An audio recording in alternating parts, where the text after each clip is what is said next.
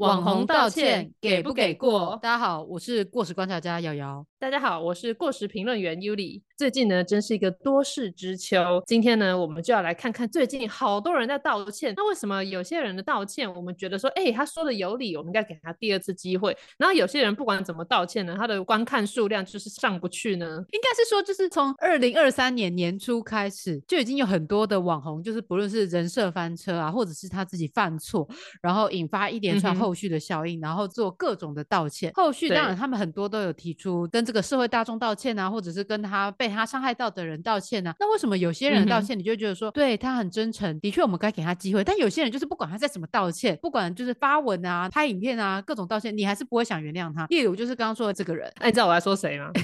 我知道啊，流氓。那先帮大家回忆一下，流氓那时候是为了什么事情跟大家道歉？流氓他有道歉过两次，你知道吗？啊，他道歉两次哦。他之前有一支影片在讲跟室内植物有关的，然后他在那支影片里面就是盗用了某一个植物厂商的照片，所以就是有这个盗图的。然后同时他的原本旧版的片头曲呢，也是直接使用就是 Lady Gaga 的歌曲，所以他本来就有这个版权的争议，所以他那时候就已经道歉过一次了。植物的那一次，他好像也是有一点算是想要直接息事宁人，然后好像就直接撤除什么之类，就是也没有特别的说明。那他那两次片头曲抄袭跟他的盗照片，这个虽然就是也有引起一些风波，但好像没有到非常非常的严重，感觉就是只有特定的一些小圈圈或者是在 D 卡上面传而已，好像对他的观看数什么之类没有造成太大的伤害。那比较大的致命伤应该是接下来的这个事件吧？对他这个事情就是呢，他对待他身边的工作人员十分的苛刻，然后终于有人。在 IG 上爆料他了，我记得没错，应该是一个摄影师爆料的。然后他爆料之后呢，其他也曾经被他苛刻对待的工作人员们纷纷又群起讲了一大堆其他的事情。总之，他就是引发了言上，然后就是越滚越大，到最后他必须出来道歉。然后他那个道歉之所以无法止血，是因为他的那个事情啊，就可能真的激怒很多人，就是所有在这个产业工作的剪片的啊、修图的啊、摄影的啊，还有好像还包括他的公司里面的员工，都发现他其实是一个表里。不一的人，所以呢，就在这一次道歉之后，他虽然就是也是休息一阵子，然后后来又再重新复出，但好像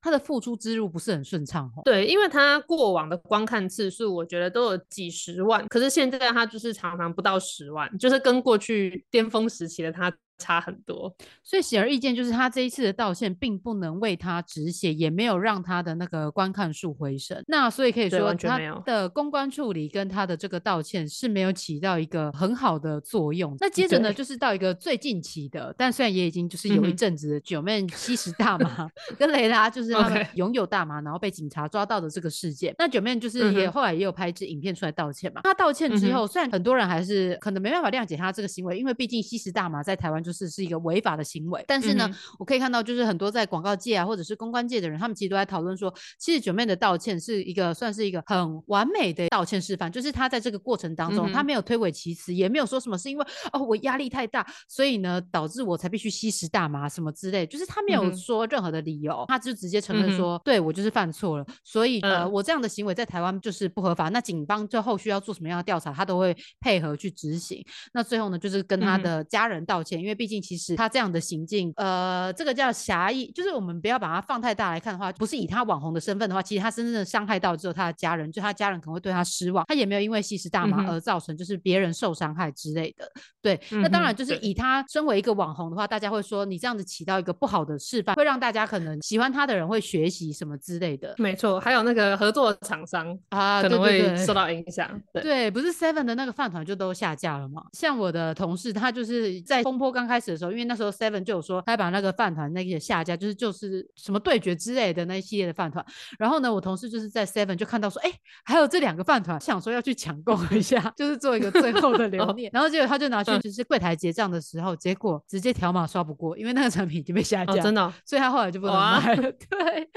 那我想要问，因为像你也是平时都会观看这个流氓的影片的嘛？那还有就是 九妹，就是毕竟他也算是一个百万的一个 YouTuber 一个网红。那前阵子也讲讲过说什么就是 YouTuber 即将死亡，因为毕竟那个影片长影片现在大家都不看，大家几乎都看短影片的这些言论，那所以他其实也可以算是在这边的意见的领袖。所以你觉得就是针对他们两个的这个道歉，你有什么样的看法呢？我觉得就是要讲道歉有没有办法被大众接受，重点还是要先看他犯错事情的严重性吧。因为我觉得卷面这件事情之所以大家会觉得呃没那么严重，是因为其实大麻在很多地方是合法的，就他也是他自己在吸而已，他就像你说的，他没有伤害到任何人。所以我觉得这个本质上我并不觉得他是一个罪大恶极的事情。可是流氓对待他身边的工作人员的那个态度，那个很明显是一个人品问题，也就是说你对你身边的人态度很差，你的工作态度不好，然后你常迟到，这是一个放诸四海皆准的不好的行为。就是你在加拿大呃上班迟到、工作迟到，对大家态度不好，跟你在加拿大吸大麻，在加拿大吸大麻就变合法了。可是你对别人态度不好，一样还是伤害到人的。所以就这件事情的严重。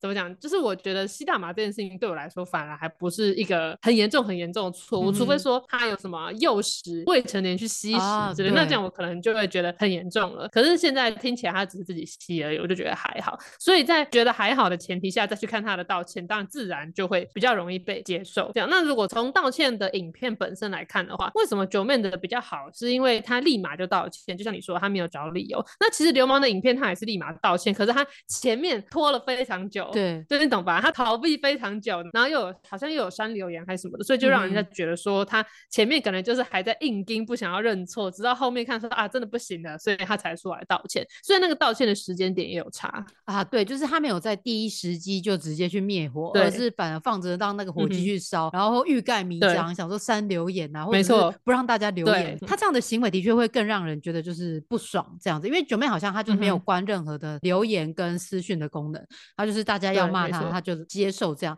当然我们不是在赞扬他的这个行为，就是他吸食大麻这是一个对行为，因为毕竟他是一个 YouTuber，那他的 YouTube 影片其实也很多小朋友会看，所以其实就是也有可能会让小朋友有一个错误的一个示范。但当然就是在呃公关危机处理上，你就可以看他在处理上是非常的妥当得宜的。那这个又牵涉到后续，因为像卷面他的这个道歉一发之后，其实他的很多也是网红的这些朋友们纷纷也可能转发。然后跟他说九妹加油啊什么之类的，然后就有很多人就是因此而言上说，哎，九妹明明就是犯错，为什么大家还在那边叫他加油？好像他是一个什么受害者之类，大家都必须要去挺他。针对这一个事情呢，就是针对他的朋友来挺他的这个，我个人的见解是，我觉得朋友之间要相挺是没有问题，只是是因为你现在用出来好像在为他喊话、为他站下这样子的行为，会让人家觉得，哎。你是不是支持吸食大麻这个行为？你挺朋友是没有错的，因为朋友很长，就是我们说先瞎挺嘛。那当然，他这次也不是说影响到很多的人，所以你当然是可以支持你的朋友，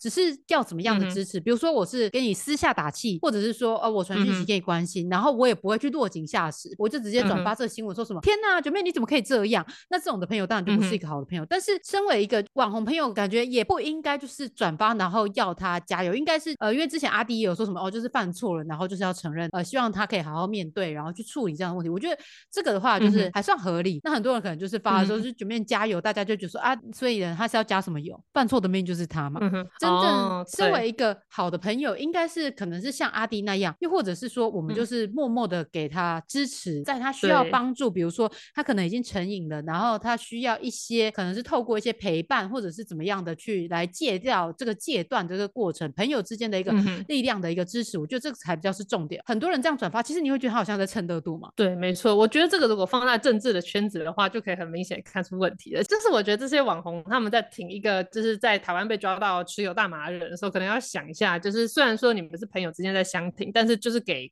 大众的观感就是会有问题。例如说，假设今天是民进党去挺一个吸食大麻被抓到的人，那我们一定马上就会说，哎，所以民进党就支持吸毒吗？因为你如果说民进党支持大麻合法化，可能还就是还可以讨论，但是你一定会被外界攻击说你是不是支持吸毒、支持安非他命、支持海洛因，这样他就可以扩大解读。我觉得所有的 KOL 都可以先假设自己是一个就是非主流民意的政党，然后就就。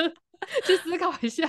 自己可能会面临什么样的攻击和有可能会带给大众的观感这样子。那刚刚流氓的部分，我还想要补充说明一点，就是他的道歉影片不被大家接受，还有个原因就是他虽然一开头就直接跟大家道歉，可是他后面针对自己做错的地方，他还是有点避重就轻。就是他明明就真的是一个超难搞的惯老板，可是他说他这个都是沟通上产生的问题，是因为自己不够成熟，以后会加强什么人与人的沟通之类的，所以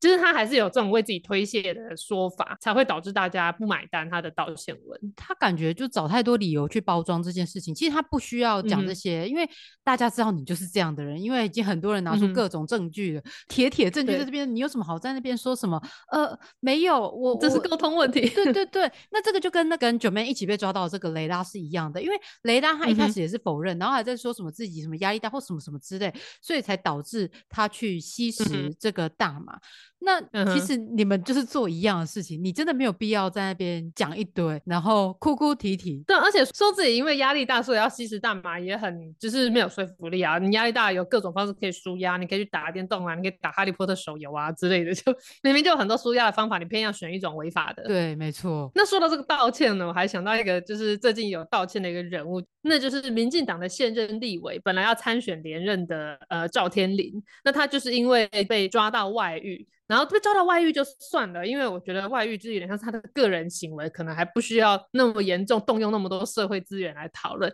但是呢，他外遇的这名女子呢，是一名中国籍的女子。然后是中国籍的女子就算了，其实中国人也有谈恋爱的权利嘛，因为就是就是他就是嗯，你知道就是就是外国人，就是就是反正就是 C C R 异国恋这样，对啊，就是 C C R 嘛，就是有什么问题嘛？可是呢，问题是赵天林是一个他的。立委的工作上是有涉及一些国安相关的，他好像是某个国安的委员会里面的一一员，所以这些所有的条件全部加起来呢，就使得他与一位中国女子有就是亲密关系这件事情显得就非常的不 OK，因为他已经被上升到可能是国安的问题了。对，没错，对，那所以其实赵天林当下也是立马就出来道歉，然后就说啊，他他对不起他的老婆跟小孩啊，之类他怎样，所以其实他也是很干脆的道歉，然后也是立马就退。会选的那可是为什么他的道歉就是还是有也是有很多人不买单，觉得不接受这件事情，主要就是因为他犯的这个错是有可能会涉及到国安问题的。然后这个国安的问题就是我们民进党的支持者，呃，至少我啦最在乎的议题之一，所以这才会导致说为什么赵天麟这件事情会变得那么严重。对，但是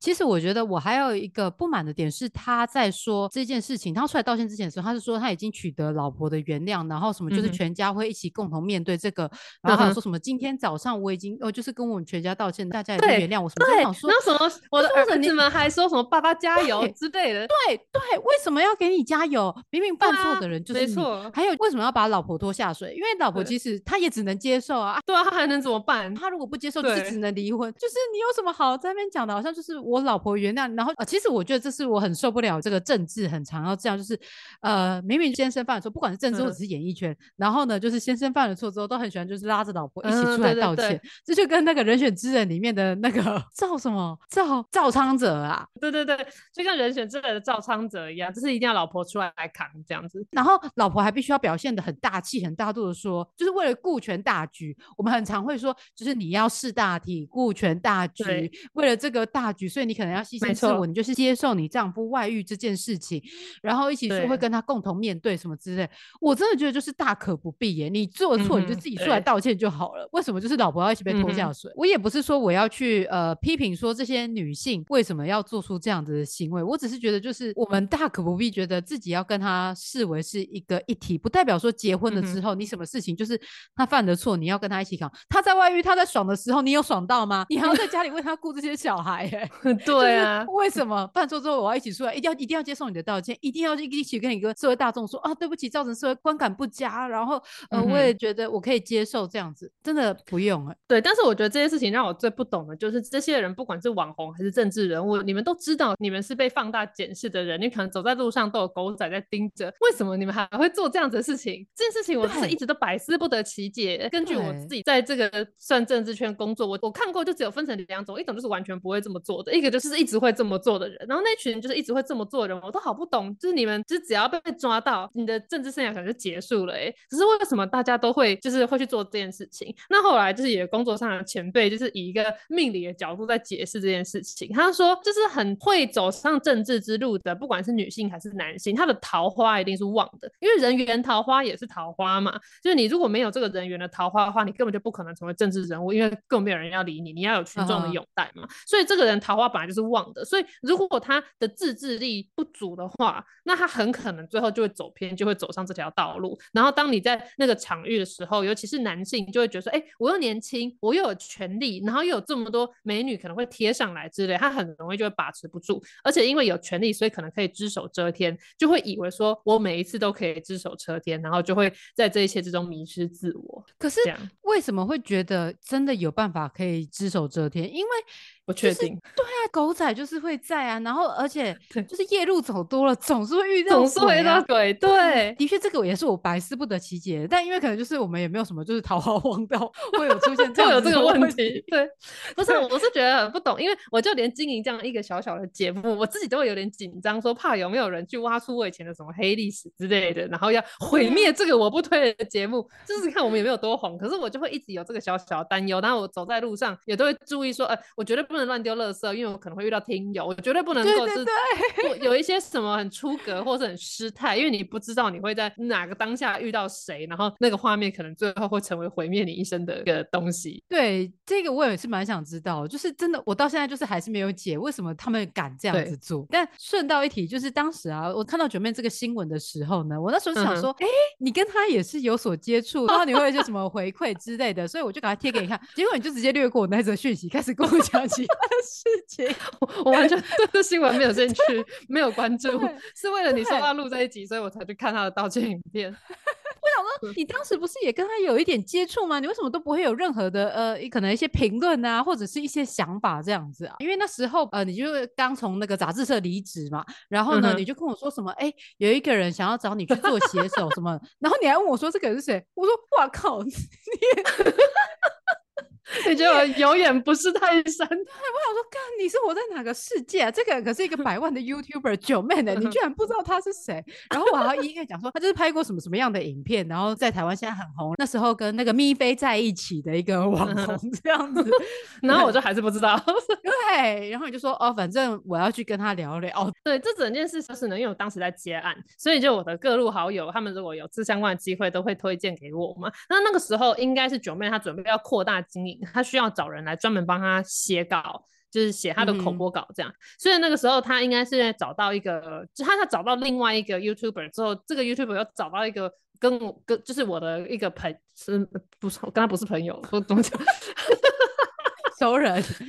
对，反正就是他其实隔了很多层关系之后，我那个熟人的老婆，她是之前是在出版业的，所以没有认识，所以其实是你看我认识的一个就是出版业的友人，把我介绍给她老公呢，她老公把我介绍给一个 YouTuber，然后那个 YouTuber 又告诉九妹说，哎，有这一号人物，就是要不要找来聊聊？那那时候就是那位熟人跟我讲说，你要不要跟 YouTuber 九妹就是聊聊，他现在需要找写手，我就说哦好啊，因为我想说我可以就是了解一下接案，那但是我想说，哎，我完全没听过这 YouTube。这个到底是谁？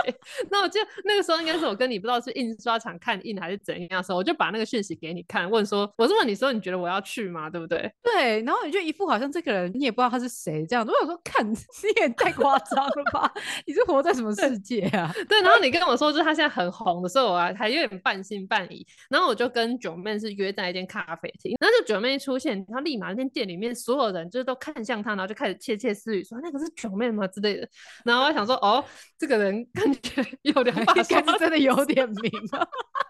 没错，然 后反正我们就在那边讨论。可是其实因为。就是我没有，我那时候只有稍微大概看了一下九妹的页面，其实我根本就不知道他要我写什么东西，因为他那时候我看到都是三 C 相关的开箱嘛，然后他我记得他那个时候就跟我说他想要做一些比较偏文史或者是比较译文类的内容，然后需要找这个相关的写手这样。那我跟他聊一聊之后，那时候九妹我觉得他讲了一个我觉得还蛮中肯的话，就是因为我听他讲一讲之后，因为那份工作就是需要长，等于就是他的员工了，他的专职写手那种感觉。他讲完之后，可能看我就是好像没什么兴趣的样子，他就说我看你。你应该会更想要做幕前，应该不太可能会想要来当写手，就是做幕后。然后我就想说啊，对你说的没错，所以我们就大概闲聊一下。我记得那时候我们还聊了表之类的，因为九妹可能比较富有嘛，她戴的表还不错，好像还说说，哎，你这只表蛮好看的。那我还跟她讲说什么，我最喜欢看到有些男人在我面前炫耀他们的表，然后殊不知我是一个表编，所以就是看到他们在，就是以为别人不懂，就觉得就是心情怪的。就我还跟她讲了我这些莫名其妙什么的，反正总之最后结论就是我没有跟他合作啦，因为我的确觉得他那个工作时数的长度，我没有想要花这么多时间去做别人的内容，就是你然后想要做自己的内容创作这样子。对对对，就算我比较不红，但是我觉得还是想要用自己的 自己的名字写自己的东西这样。然后那时候等我们聊完，就在喝饮料的时候，就是还一直有人走过来说：“你是九妹吗？然后可以跟你拍一张照吗？”然后他们在跟九妹讲的时候，就会一边在看向我，可能想说我可能也是哪个 YouTuber 在跟九妹就是聚会这样，然后就可能想说：“哎，这是谁啊？不认识一个一个不红的 YouTuber，一个不红的 YouTuber。”对，然后后来这件事情之后，就九妹就有加了我脸书好友，所以我跟九妹是有私人的脸书好友的。可是我们从来不曾有任何的互动，而且我还好几次想说这到底是谁呢？然后把它删掉，再想啊哦，这是九妹，你好失礼哦。我觉得他真的蛮厉害，因为我后来就比较有 follow 他的内容啊，就是因为有这个契机的关系，这样。本周的过时评论就是来聊聊关于呃名人的道歉，大家给不给过，以及就是你跟名人的百万 百万 YouTube 的一个接触。对。哎，我真的超级就是没有把它放在眼里，我就是现在真的觉得很抱歉，我那时候真的是有眼不识泰山，真的。然后我那时候还 想说啊，真假的，我是不是太夸张了？后来仔细看，什么看人家真的很强，而且你看他那个办公室多豪华，赚的不知道是我的几百倍。对，我有去看简少年，去看看他的办公室风水。OK，我觉得可能如果是让你谈跟简少年合作，你会比他就是 跟九妹合作还期待吧？没错，但我觉得主要是因为九妹比较早期，很多都在做三 C 的开箱吧，那就是我完全没兴趣，一丁点兴趣都没有看的内容。对对，啊，算命的我当然会看啦。好的，OK，本周的故事评论就在这么荒唐的 结语下结束。感谢大家收听过时评论员与过时观察家在第一时间为您做出的过时分析。我们下集再见，拜拜。